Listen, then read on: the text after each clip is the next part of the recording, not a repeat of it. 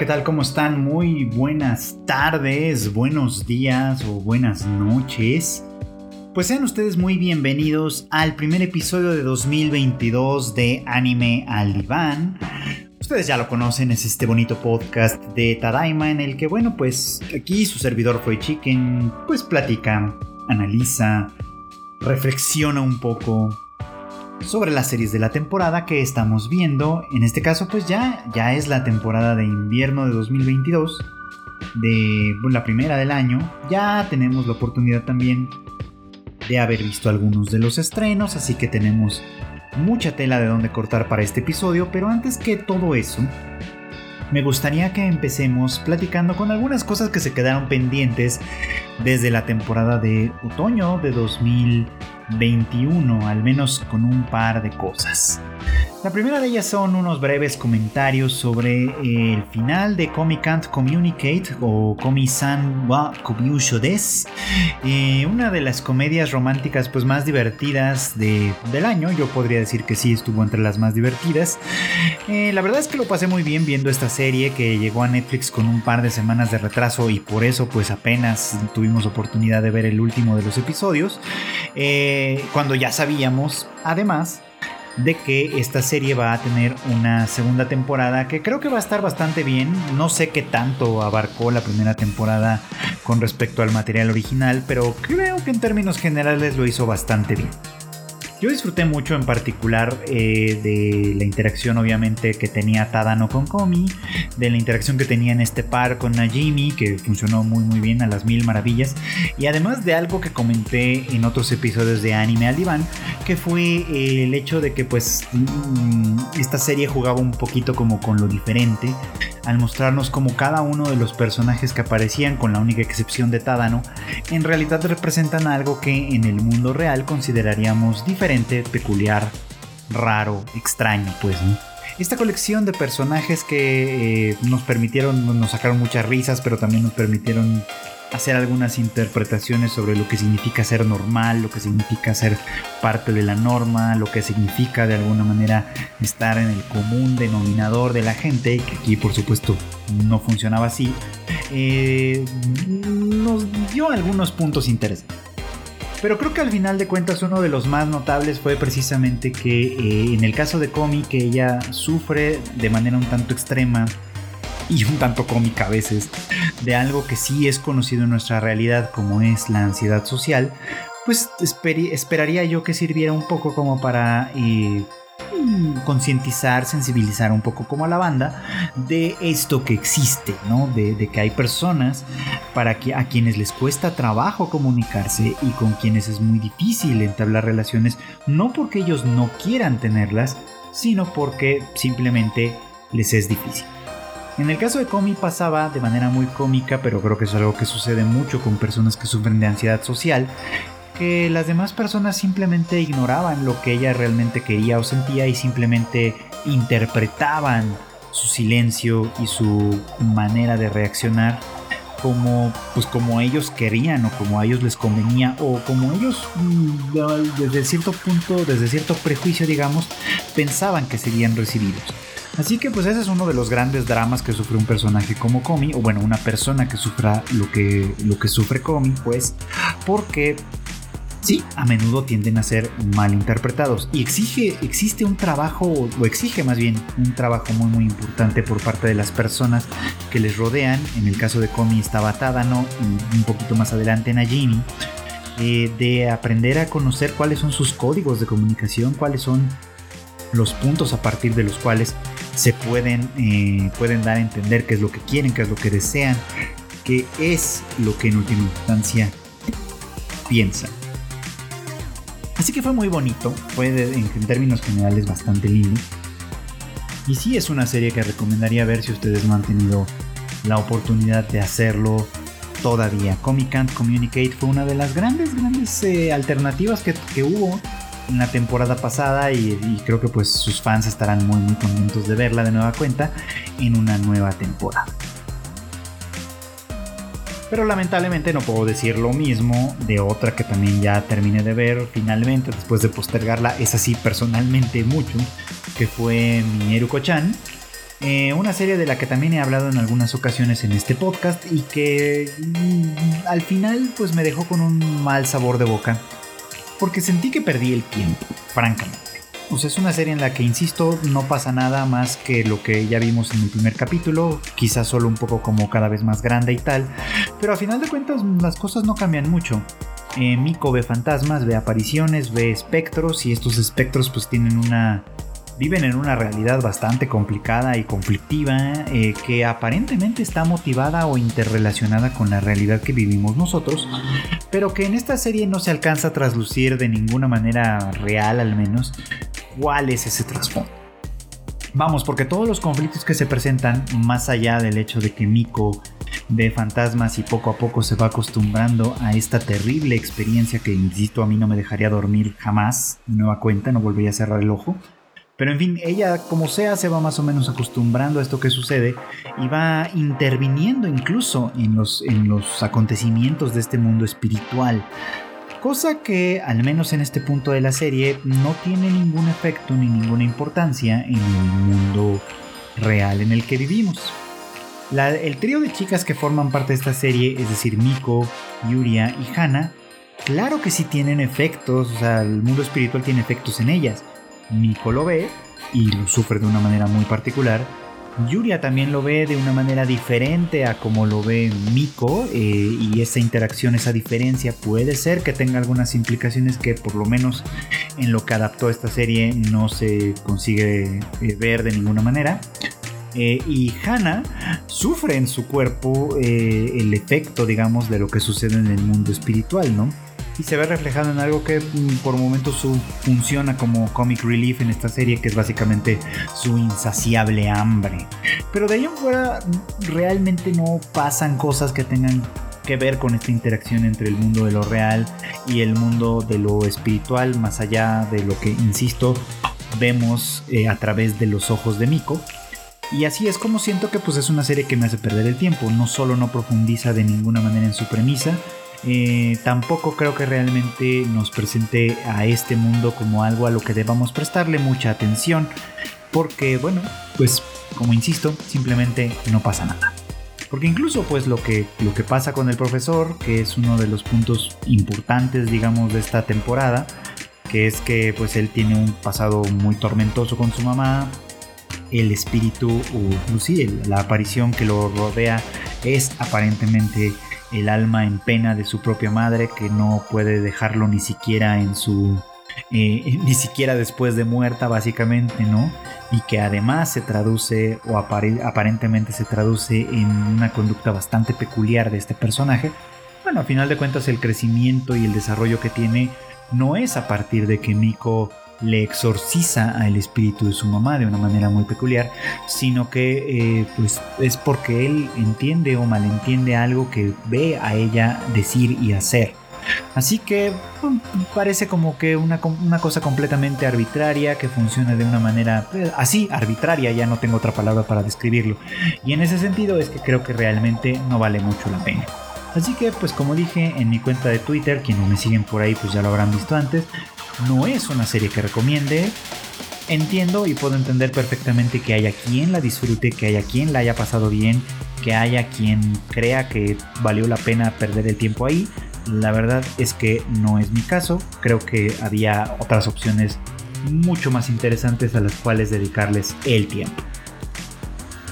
Pero bueno, es momento de eh, pues entrar en la nueva temporada que ya está empezando a dar algunos, algunos primeras frutos, primeros impresiones, digamos. Eh, creo que quiero hablar unos breves minutos también de una de las primeras eh, series de esta temporada que tuve ocasión de ver que me llamaba la atención, tenía cierta curiosidad por verla y creo que no fue un desacierto, digamos, ¿no? Estoy hablando de Police in a Pub, una serie mm, pues interesante, digamos, interesante creo yo. No, no se me ocurre otra manera de definirla en este punto. Apenas va el primer capítulo, por supuesto, pero parece ser que va a tratarse de una... Mm, pues de una, de una serie que con tendencia cómica en primer, en primer lugar, pero de una comedia muy particular. Aquí tenemos a una protagonista, ahora se me va el nombre pues, pero que es una policía, un agente de policía, y que pues está considerando renunciar. Primero porque pues la verdad es que el trabajo de policía no es algo que le... Primero porque el trabajo de policía no es algo que le entusiasma.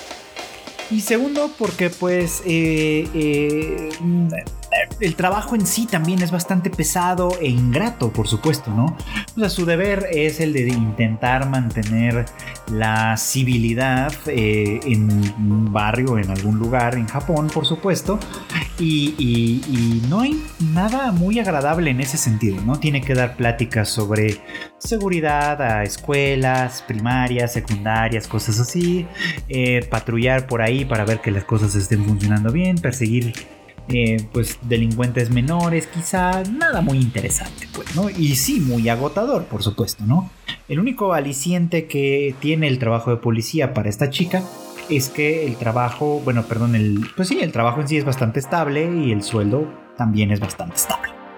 Pero no era lo que ella quería. En realidad no pareciera que ella quisiera algo en particular, solo que pues intentó aplicar para distintos trabajos y ese fue el que quedó. Pero además vamos viendo que conforme vamos conociéndola un poquito más, que ella tiene una historia peculiar, digamos, como con los policías, eh, que pues ella realmente no tiene muy buena impresión de ellos, ¿no? Y bueno, pues antes de renunciar, antes de que tenga la oportunidad de presentar su renuncia formalmente, eh, llega una nueva, una nueva jefa a la pequeña estación de policía a la que ella pertenece que viene degradada aparentemente desde eh, investigaciones especiales, ¿no? Desde un área muchísimo más interesante aparentemente. Y esta chica pues eh, digamos que no representa el ideal de los policías, ¿no? Eh, es muy muy mal hablada, bastante violenta de pronto y no parece estar nada conforme con su trabajo. Sin embargo,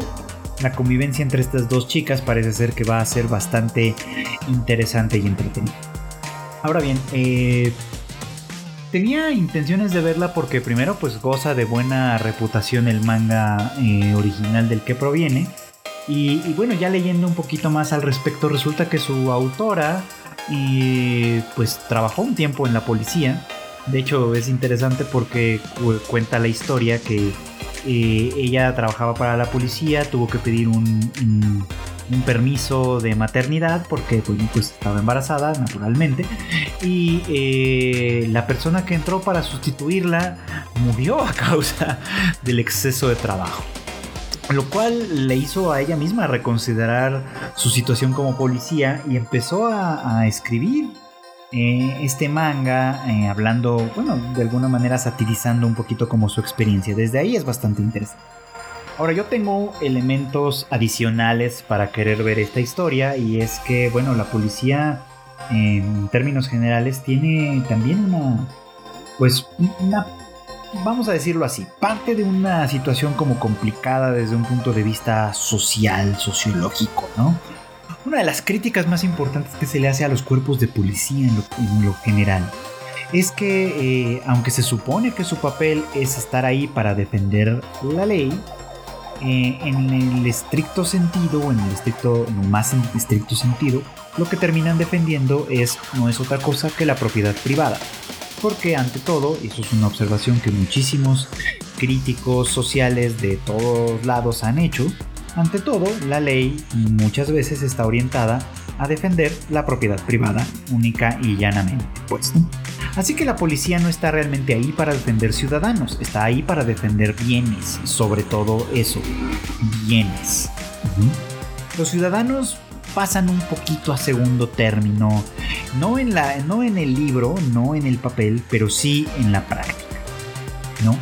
Así es como de hecho esto tiene bastante concordancia con lo que la protagonista experimenta de la policía, ¿no? Cuando ella era niña, ella, a ella le toca presenciar cómo su padre es arrestado por una falta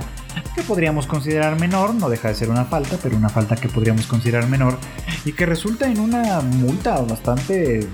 bastante dura, ¿no? Bastante difícil que activamente complica, por lo menos de manera temporal, la vida de, pues, de personas, ¿no?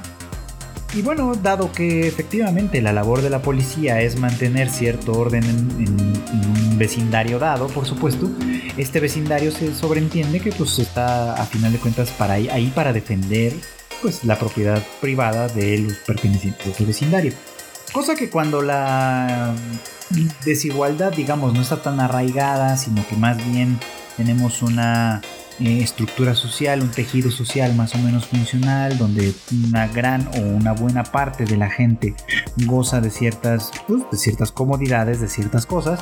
entonces pues tiene cierto sentido también, ¿no? Pareciera como que ahí está la policía para proteger los intereses de todos pero también es un hecho que en circunstancias de mucha mayor desigualdad, en circunstancias mucho más difíciles por supuesto, la policía no defiende al grueso de la población, defiende a los pocos que tienen algo que perder, pues, ¿no? Y es ahí donde pues el trabajo se vuelve bastante ingrato. Un policía, a final de cuentas, es alguien que pertenece al pueblo, que busca eh, pues tener un poquito como de solvencia económica, un poquito de estabilidad, que busca un trabajo eh, pues que le permita dar a su familia lo que necesita y a sí mismo incluso, ¿no? Pero que al final pues este trabajo se consiste básicamente en oponerse en muchas ocasiones a los intereses de la población. Así que vamos a ver pues qué, eh, pues cosas surgen de Police in a Pod, porque a final de cuentas pues va, mm, partimos de la idea de que la mangaka es crítica de la posición que ocupa un policía, tanto en su relación con la gente como en su relación con el gobierno al cual sirve y obviamente en su relación consigo mismo. Así que pues creo que puede ser una comedia interesante, si bien sí un poquito como puesta, quizá no le va a gustar a todo el mundo porque sí está muy muy puesta en un contexto muy muy japonés donde obviamente la policía tiene ciertas funciones, hace ciertas cosas que a lo mejor no correlacionan de la mejor manera con la policía que vivimos en otras latitudes desde luego, ¿no? Sea como sea, puede ser una aproximación interesante, así que vamos a ver si da lugar a que hablemos más de ella en otros momentos o en otros episodios de este podcast. También ya tuve oportunidad de ver el estreno y el retorno de dos series que, respectivamente, que mm, sí podríamos pensar, al menos por títulos, e incluso por, por, key, por, por key visuals que luego han salido, que son muy muy semejantes. La que regresó fue eh, How a Realist Hero Revealed the Kingdom, que tuvimos ocasión de ver la primera parte el año pasado, y la que arrancó eh, apenas el día de esta semana básicamente fue la de eh, The Genius Princess Guide to Raising a Nation Out of Debt. dos series que giran en torno a, en esencia, la misma idea. Un líder, nuestro protagonista es un líder político que eh, pues va a mejorar las condiciones del país en el que se encuentra, del país que gobierna, digamos, eh, con fines diferentes, por supuesto, ¿no? La primera, la de How a Realist Hero Revealed the Kingdom, es una serie en la que pues un chico es invocado como un héroe desde otro mundo, es decir, es un isekai y en este mundo eh, de fantasía, eh, bueno, pues él eh, tenía otro propósito originalmente, pero el rey lo, lo, que hace después de conocerlo es abdicar en su, en su favor y convertirlo en el nuevo rey. Y bueno, pues en esta posición, que es bastante extraña o bastante poco común para un héroe de Isekai, él se propone eh, poner al reino que le, que le toca gobernar ahora, ponerlo bajo su, ponerlo sobre sus pies, digamos, este, y para que así pueda eh, enfrentar, digamos, un mundo bastante complejo, un mundo medio en guerra, con relaciones diplomáticas un tantito complicadas y delicadas que atender, por supuesto, poner a este pequeño reino empobrecido sobre sus dos pies y de alguna manera así eh, entregar después este pues ahora sí que los resultados a la legítima heredera de este reino y él pues regresar al mundo al que verdaderamente pertenece. Al menos esa era la intención Vamos a ver si con el tiempo las cosas se desarrollan así, pero la verdad es que es bastante interesante la aproximación de este personaje, ¿no? Que trata de tomar, bueno, que parte de una, de una postura política muy, muy clara, que es el realismo, que no necesariamente quiere decir objetividad ni mucho menos, tiene sus ideologías, tiene sus, perspectivas políticas muy muy claras, pero que al partir desde esa idea, por supuesto, trata de resolver y de remediar la mayoría de los problemas a los que se enfrenta la nación que ahora gobierna. Eh, problemas económicos, por supuesto, una hambruna persistente que eh, obviamente pues, se manifiesta de manera desigual a lo largo del reino, relaciones diplomáticas complicadas, en fin, un tema bastante, bastante interesante que, bueno, si bien puede ser que se desarrolla de una manera muy eh, veloz, o sea, la mayoría de los problemas se resuelven en pocos episodios y, de una manera que parece casi mágica, aunque en realidad sí se explica en términos generales cómo es que se llega a esas soluciones, pues va conformando pues un gobierno cada vez más plural, cada vez más eh, popular incluso, y de ahí obviamente pues las relaciones personales del nuevo rey van desarrollándose en distintas pues en distintas lógicas. Así que eh, pues eso es lo que lo que tiene para ofrecernos How a, Realist Hero Rebuilt the Kingdom. Y en contraste The Genius Princess Guide to Raising a Nation Out of Debt. En primer lugar no es un isekai. No tenemos a un héroe que se ha invocado de otro mundo, ni mucho menos. Más bien tenemos al príncipe heredero de un pequeño reino eh, empobrecido, con pocas, eh, digamos que con, poco, con, pocas cosas que ofrecer, digamos, y que tiene un objetivo muy, muy egoísta, por así decir, ¿no? Que es básicamente deshacerse del reino que dirige venderlo al mejor postor posible y retirarse para vivir una vida de placer y tranquilidad en algún otro lugar que no sea esa árida tierra que le ha tocado vivir y gobernar. Eh, esta historia, que obviamente parte desde una motivación completamente diferente, también tiene un tono narrativo completamente diferente. A diferencia de How a Realist Hero Revealed the Kingdom, que si bien no es del todo seria, sí tiende un poquito como más bien a ser explicativa y, como tal,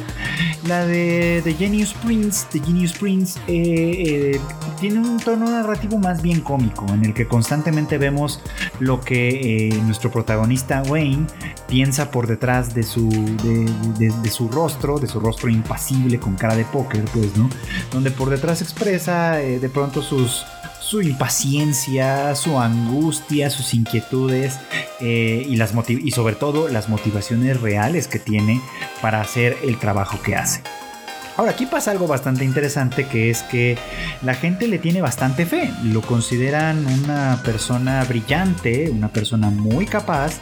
y consideran incluso que sus decisiones son bastante pensadas a fondo, por lo cual, eh, por lo menos en lo que pudimos ver en este primer capítulo, hay bastante lealtad hacia, hacia él y bastante confianza en sus decisiones.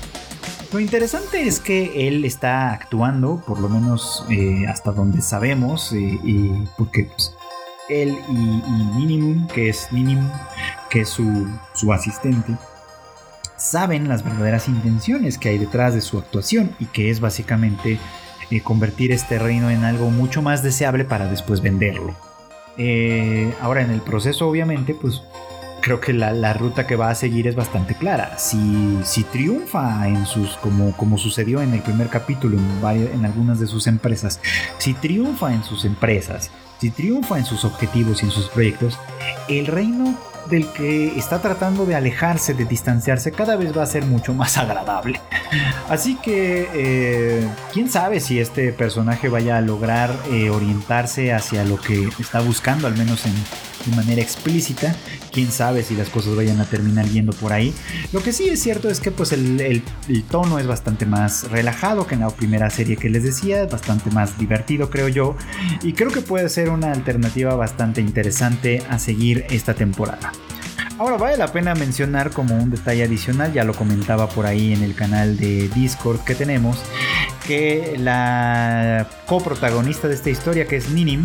es una chica que se parece mucho eh, en cuanto a su, el diseño de su personaje a Emilia de Recero. Y para no hacer eh, menos obvia esa comparación, la Seiyu, Rie Takahashi, es la misma. Así que bueno, pues sí, ahí tienen un punto adicional para ver esta serie, que además si son fans del trabajo de Rie Takahashi o si son fans de Emilia también, bueno, pues ese es uno de los puntos que pueden ser interesantes como por lo menos un punto de entrada. Pero no creo que sea lo único, creo que esta serie tiene y va a tener más adelante distintas cosas que ofrecer y creo que además la comparación con su con su entre comillas paralela de How a Realist Hero Revealed the Kingdom puede dar lugar a ciertos puntos interesantes para conversar. Así que pues ahí hay otra, otro par de opciones. La primera ya tiene varios capítulos avanzados, porque tuvo una primera temporada el año pasado. La segunda apenas esta semana arrancó con su primer episodio y ambas pueden verlas en Funimation, así que pues ahí denle una oportunidad, si es que esto les interesa. Y bueno, pues entre otras cosas también tuve la oportunidad de ver uno de los estrenos más esperados por la banda esta temporada. Estoy hablando de My Dress Up Darling, una serie basada en un, en un manga con bastante, con bastante fandom, hay que decirlo, y que propone una historia que si bien hemos visto antes, nunca nos cansamos de ver porque en parte porque pues existe la oportunidad de identificarnos desde luego, pero también porque también eh, puede tocar temas que pueden ser bastante, bastante relevantes precisamente por lo cotidianos que llegan a ser. En esta historia tenemos a Marín, una, chica muy muy popular, y por el otro lado tenemos a, a Wakana, eh, que bueno, pues es un chico diferente, por así decirlo. ¿En qué consiste la diferencia? Bueno, pues Wakana eh, viene de una familia que se dedica a elaborar eh, muñecas Hina, estas que son tradicionales de Japón y que forman parte de la decoración del Hina Matsuri. Eh, y bueno, pues él es un chico que, eh, aunque forma parte de esta familia, tiene un interés personal muy particular en el desarrollo de estas muñecas. Desde muy niño le han fascinado y, dedica la mayor parte de su tiempo libre a trabajar en crear las, sus propias muñecas eh, y bueno, pues hasta ahora, digamos, después de varios años de práctica, eh, ha logrado avanzar en ello, por supuesto, ¿no? Y una de las cosas que ha desarrollado de la mejor manera es la creación de su ropa. Ya sabe coserla, sabe desarrollarla y sabe hacerla de una muy buena manera. Le falta todavía el desarrollo de la muñeca en sí, pero bueno, mm, esto es un arte que, como muchos artes, pues paso a paso se va aprendiendo con experiencia, práctica y la guía de una mano experta. Pero bueno, pues eh, él sabe muy bien por una mala experiencia que vivió en el pasado, de la que espero que nos digan un poco más. Él sabe muy bien que esta afición suya no es una que sea muy bienvenida entre sus pares. Es decir, la gente lo consideraría algo raro, algo peculiar, y no tendría la oportunidad de hablar mucho de ello. Creo que aquí es donde nos identificamos nosotros como fans del anime porque ser fan del anime todavía, aunque ya está un poco más en el terreno de lo mainstream, al menos algunos productos del anime como Attack on Titan o Demon Slayer tal, pero ser fan del anime en un, en un nivel un poquito más amplio que eso, sí todavía pertenece, todavía forma parte del nicho, digamos. Todavía es algo que no puede uno, de lo que uno puede hablar abiertamente en ciertos círculos, cosa que además pasa, hay que decirlo, no es exclusivo del anime, pasa con otro tipo de aficiones también. La cosa es, y la diferencia importante creo que está aquí, en que hay aficiones que aunque no sean muy compartidas por mucha gente, tienen cierto prestigio social y hay aficiones que, eh, aunque sean compartidas, siguen siendo, mm, siguen inspirando más bien prejuicios. La del anime creo que entra en el segundo lugar, como no entraría, por ejemplo, el ser aficionado al arte, o sea, al arte canónico, digamos, o ser aficionado a la literatura, que quizás es algo que si bien no mucha gente comparte, es presumible como algo que está bien visto, por así decirlo, ¿no? Bueno, pues imaginemos que a Wakana le pasa lo segundo, es decir, él es aficionado a algo que no es, que si bien es tradicional, no es algo lo bastante común como para que, como para agradar eh, a, un grueso de la población, especialmente de la población juvenil. Y por otro lado, Marín es una chica, pues que de manera natural aparentemente es muy, muy popular. ¿Qué es lo que une a estos dos? Bueno, pues eh, en un momento dado, él eh, eh, que pues dedica las tardes a, perfeccionar el arte de la elaboración de las muñecas, en algún momento pues se encuentra con un inconveniente que es el que su máquina de coser se descompone, es una máquina bastante vieja, así que es razonable, y él decide seguir haciendo esta actividad de manera personal en el salón de, eh, pues de economía casera, que es una materia pues, que, que, existe en varias preparatorias de Japón a lo largo de todo el país, eh, donde pues en muchas ocasiones hay cocinas, hay máquinas de coser, en fin, hay toda esta clase de cosas que forman parte de la, que pueden formar parte de la economía familiar, ¿no? Como reparar ropa, preparar comida, todo esto, obviamente, ¿no? Y bueno, pues Wakana decide utilizar las máquinas para seguir haciendo su trabajo y en este proceso es donde conoce, bueno, no conoce porque forma parte de su grupo, de, su, de, su, grupo en la clase, pues, pero más bien tiene un encuentro fuera de, de todo el sistema social con Marin. Marin, al darse cuenta que, que Wakana sabe coser y sabe hacerlo muy bien, decide exponerse a sí misma con su afición secreta, digamos, que es el cosplay. A Marin le gusta mucho el cosplay, le gusta, eh, se apasiona mucho de ciertos personajes de anime, como puede pasar con algunos cosplayers, y quisiera poder hacerlo de una manera mucho más, pues, pues mucho mejor, digamos, ¿no? Solo que sus habilidades en la máquina de coser son muy, muy básicas, y eso pues la, la detiene un poquito. Dado que este encuentro es un, poco como accidental y hasta cierto punto podríamos decir que mágico, eh, Marin convence a Wakana de que sea él quien de alguna manera le ayude a poder desarrollar este, pues este, este hobby de ella. Así que pues de alguna manera muy literal, ella se convierte en la muñeca a la que Wakana va a vestir con su arte pero con las indicaciones de Marin, porque ella no se va a vestir como una muñeca Gina, al menos no ahora, quién sabe si después, sino que eh, va a vestirse pues como los personajes que ella admira. Ahora, en este episodio Wakana hace mucho énfasis en que Marin pertenece a un mundo opuesto, a un mundo en el que ella no tiene que ocultar quién es, ella no tiene que ocultar lo que le gusta, lo que le satisface y puede ser feliz con eso. Y él, pues al ser una persona más bien tímida y con una visión rara, tiene que hacerlo. Este punto me parece muy muy interesante porque tiene algunos algunos puntos de contacto, digamos, ¿no? Con Oregairu, por ejemplo, que con My Teen Romantic Comedy is Wrong as I Expected, una serie que ya les he platicado de ella en otros espacios, es una de mis grandes favoritas. Y tiene puntos de contacto porque hace énfasis en un aspecto fundamental de las relaciones sociales que es la jerarquía la jerarquía social, vamos a ponerlo en esos términos. Cuando alguien ocupa una posición elevada en la jerarquía social por la razón que sea, aquellas cosas que hace no son extrañas o no son raras o son fácilmente aceptables por otros. Pero cuando la persona que tiene dichas aficiones pertenece a un estrato bajo, digamos, del entramado social dado, que en este caso puede ser bien la escuela, pues sus aficiones también entran dentro de, misma dentro de esa misma percepción. Es decir, no son las aficiones como tal lo que es o no es mm, despreciable o apreciable en un grupo dado. Es la persona que las tiene. Aunque Marin por el momento pareciera que mantiene como un secreto el hecho de que se dedica al cosplay, es evidente que su, su afición por el anime es algo que ella puede decir abiertamente defender abiertamente y la gente va a considerar como algo aceptable. Puede ser que lo dejen como una característica peculiar o rara de una persona, pero que en tanto que esta persona es aceptable porque funciona en un contexto social más amplio, esa afición, podríamos decirlo en, cierto modo, es un defecto menor.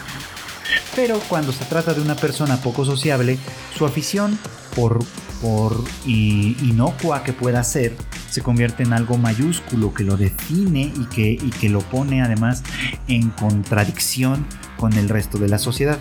Así que la percepción de Wakana en ese sentido quizá no está puesta en el terreno correcto. es decir, él cree, en primera instancia, que es su afición por las muñecas Hina lo que lo vuelve un desadaptado social. Y en cuando en realidad lo que lo vuelve un desadaptado es otra cosa completamente diferente. Probablemente su timidez, probablemente su sumisión, probablemente estas otras características sociales que le vimos en el primer episodio son los que lo, los que lo envían al ostracismo social. En cambio, Marin puede defender aquello que le gusta porque ella pertenece a, una casta social completamente diferente. Entonces, aquí quizá el tema va un poquito como que es lo que hace que a una persona dada forme parte de un, de un, escalafón social en un momento determinado. Eh, Hachiman en Noregairu pues creo que hace muchos, muchos eh, análisis e hincapié en, en distintos aspectos de esta estructura social quien sea que ocupa, la, que, ocupa las castas más altas, por supuesto, puede hacer prácticamente lo que sea y esto va a ser interpretado por los demás como algo cool, como algo que eh, está bien hacer. Y creo que nosotros lo vivimos, nosotros como otaku, lo vivimos de alguna manera en las personas que de pronto son quizá influencer, digamos, que tienen, que tienen eh, mucho arraigo en un público grande a partir de su actividad en internet o lo que sea y que eh, ese, ese, eh, ese capital social, por así decirlo, permite que en un momento dado digan, ah, sí, a mí me gusta el anime o me gusta el manga o hago cosplay o etcétera, y eso sea algo mm, aceptable, encomiable, digno de elogio y de alabanza, por supuesto, ¿no? Es cool ser eh, cualquier cosa que seas, siempre y cuando seas cool, incluso sin esa cosa. Es cool ser otaku, es cool ser gay, es cool ser trans, es cool ser un montón de cosas, siempre y cuando seas cool. Antes de todo eso. Ajá. Porque si no lo eres, si no eres cool antes de todo eso, por así decirlo, entonces eso que te gusta es raro, se sale de la norma, no funciona, no te permite eh, eh, convivir con otras personas, etcétera, etcétera.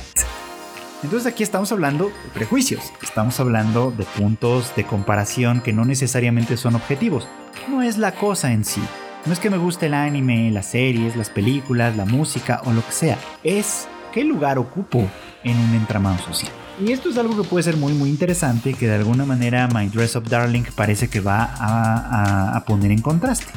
Porque estos dos van a empezar a entablar una relación cada vez más constante, cada vez más cercana y probablemente van a empezar a conocerse mucho mejor unos a otros. De hecho, lo interesante de, uno, una de las cosas interesantes de este primer contacto que tienen eh, y Marin es que eh, Marin entra en contacto con el gusto de Wakana por las, por las eh, muñecas eh, Hina y a diferencia de lo que él esperaba que ocurriera, ella no solo no lo rechaza, sino que lo valida. Le parece muy cool que Wakana sea aficionado a, este, a la producción de estas muñecas y eso lo hace a él sentirse más tranquilo. ¿Por qué? Porque alguien de la casta social más alta de su clase le ha dado una validación. Es decir, en esto de lo que nos gusta, lo que no nos gusta, lo que forma parte de nuestros intereses y lo que no, hay también juegos de poder que pueden ser muy interesantes. Así que vamos a ver qué es lo que se desarrolla en esta serie, que creo que sí es una, a pesar, aparte de ser una de las más esperadas, creo que puede llegar a ser una de las más interesantes. Y bueno, pues llegamos al momento que probablemente estaban esperando, que es el momento de hablar del retorno de la última temporada de Attack on Titan o Shingeki no Kyojin, que pues causó bastante revuelo, como suele suceder, porque pues como todos sabemos es una de las series más populares y más influyentes en cierto modo de los últimos años digo en cierto modo porque creo que no ha sido realmente tan influyente en otros trabajos. Es decir, Attack on Titan ha mantenido una identidad bastante, mm, bastante propia, que le es bastante propia pues, y que en otras franquicias no se ha manifestado como tal una tendencia o incluso un homenaje en, pues sí, en otras franquicias. Pues sí hay desde luego, no, no es como que Attack on Titan sea la única que gira en estos términos, pero sí creo que no ha usado, como muchas otras cosas, una tendencia tan marcada en este punto. Todavía es pronto para decir si lo hará, obviamente, porque pese a que es una serie que ya lleva largo tiempo lanzándose como anime, publicándose como manga y tal, todavía estamos en estas etapas finales en las que quienes ya leímos el manga, pues ya sabemos en qué terminará y cuáles son, a final de cuentas, sus conclusiones. Quienes todavía no están en el proceso de ir descubriendo cómo esta historia se desenvuelve y a dónde planea llegar, por supuesto, ¿no? El primer episodio fue uno bastante mm, notable, creo yo, que se puede decir así, ¿no? nos había dejado la primera parte como en el cliffhanger, ¿no? En el que pues e, Eren activaba el titán de ataque, que ahora sabemos que a eso es a lo que hace referencia el título de la serie en japonés, eh, y que Rainer, bueno, pues este, desde, el, desde el aire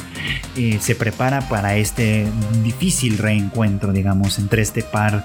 de rivales. De hecho, esto eh, me hace pensar un poquito como en la rivalidad que han tenido estos dos desde siempre, ¿no? Desde que Rainer formaba parte de las filas del escuadrón de reconocimiento, bueno, desde mucho antes incluso, desde los periodos en los que ambos estaban entrenando para apenas unirse al ejército, todavía no, todavía ni hablar de, la legión de reconocimiento y tal, pues, ¿no? Eh, esta rivalidad que existía entre ambos, que de alguna manera muchas veces requirió colaboración por un lado, en otras ocasiones requirió competencia por supuesto, y que cuando se reveló el momento culminante en el que se supo pues que Rainer, Berthold y Annie en realidad formaban parte de lo que en ese momento eran los enemigos, pues ellos eran el titán acorazado, el titán colosal y la titán femenina, digamos, eh, convirtiéndose automáticamente en enemigos de la humanidad como lo conocíamos, pues es una rivalidad que ha seguido eh, creciendo, digamos, y desarrollándose conforme los acontecimientos también se han ido desarrollando. Creo que lo interesante a final de cuentas es que también aquí hay una rivalidad desde cierto punto de vista ideológica. En tanto que Eren defiende lo que él entiende y llama libertad que es básicamente, bueno, no entremos en ese detalle, creo que podemos hablar de esto en, otro, en otra ocasión con mucho más detalle. Rainer defiende algo que creo que es, nos es en cierto modo más cercano. Y quizá por eso es que algunas personas empiezan a empatizar un poquito más con él. Si no con la nación a la cual pertenece, que es Marley, sí con él de manera personal, porque Rainer a final de cuentas defiende algo insisto que nos es un poco más familiar, que es la comunidad. Rainer pertenece a una comunidad, ya lo sabemos ahora, a una comunidad oprimida además, oprimida por el reino, bueno, por el país de Marley, que eh, tiene muy pocos resquicios de, libertad, por así decirlo, ¿no?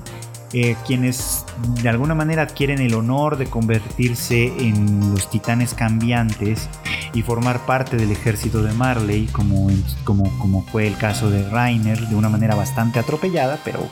pero bueno, como fue su caso,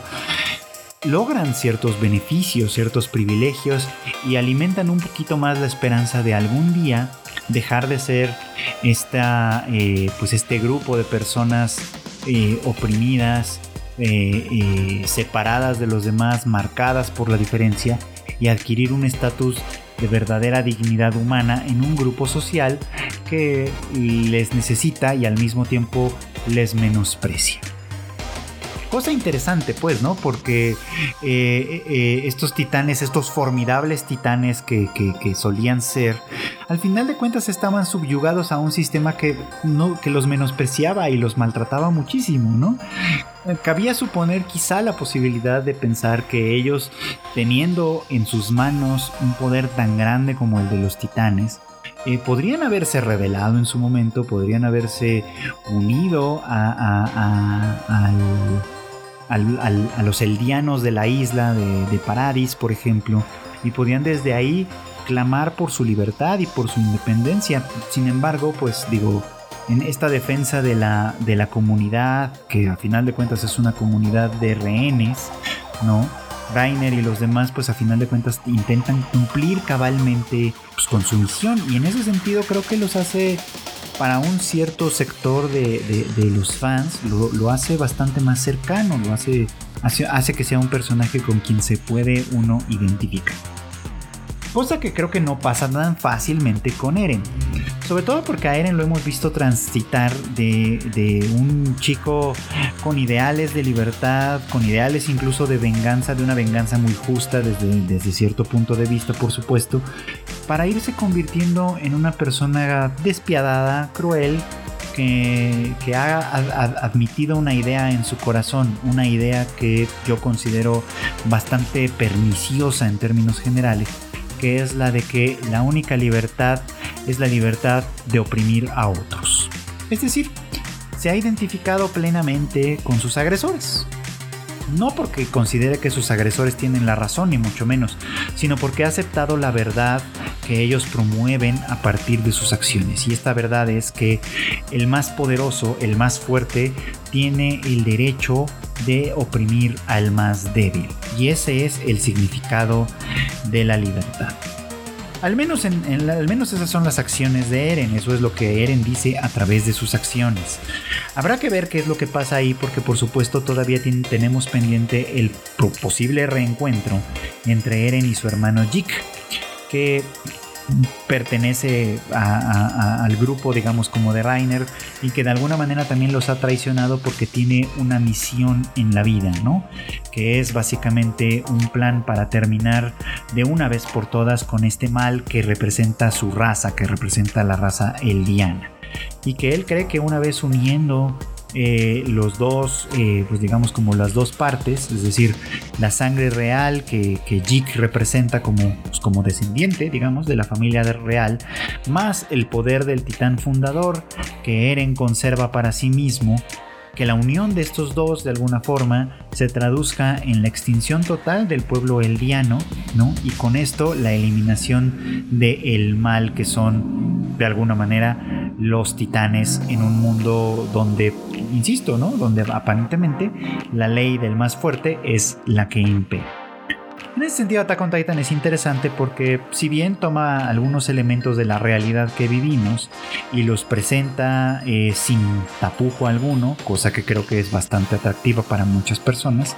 mi crítica siempre ha sido, y, creo que siempre va a ser, al menos en el nivel ideológico de la historia,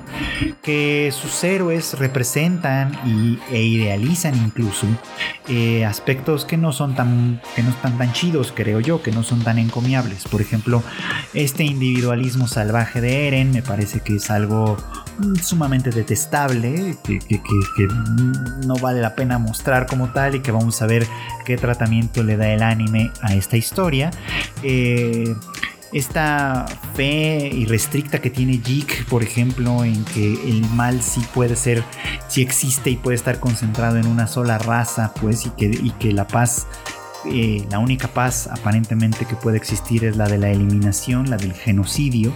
Y por supuesto, ¿no? los ideales que defiende Rainer, que si bien creo yo que nos pueden ser más cercanos por el tema de la comunidad, por el tema del, defender no a uno mismo, sino a lo que nos es cercano y querido, a final de cuentas es algo que se pone al servicio y a la sumisión, digamos, de un grupo particular que saca todo el provecho de esto. Así que bueno, pues sí, la verdad es que Attack on Titan tiene elementos bastante interesantes, tiene elementos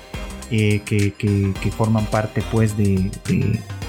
del mundo real tal y como lo conocemos y que a final de cuentas es bastante interesante en sí mismo.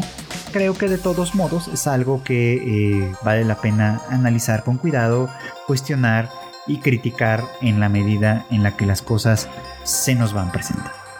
Así que bueno, pues eh, Attack on Titan es uno de los estrenos más interesantes, más importantes, por supuesto, y vamos a estar platicándola muy seguramente con bastante constancia en este podcast.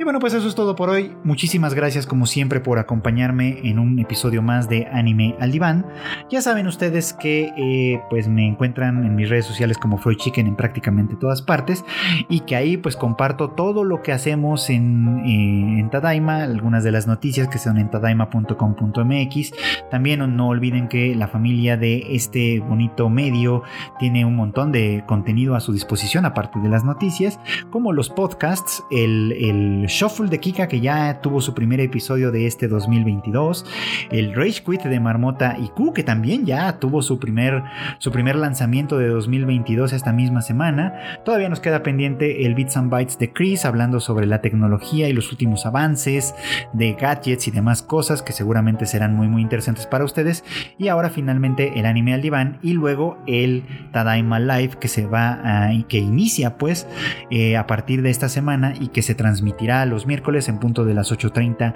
de la noche. Eh, no me quiero despedir sin antes volver a agradecer nuevamente a todos los que eh, me hacen el favor de escuchar semana con semana este podcast y nos escuchamos de nueva cuenta la siguiente ocasión. Muy buenos días, buenas tardes o buenas noches.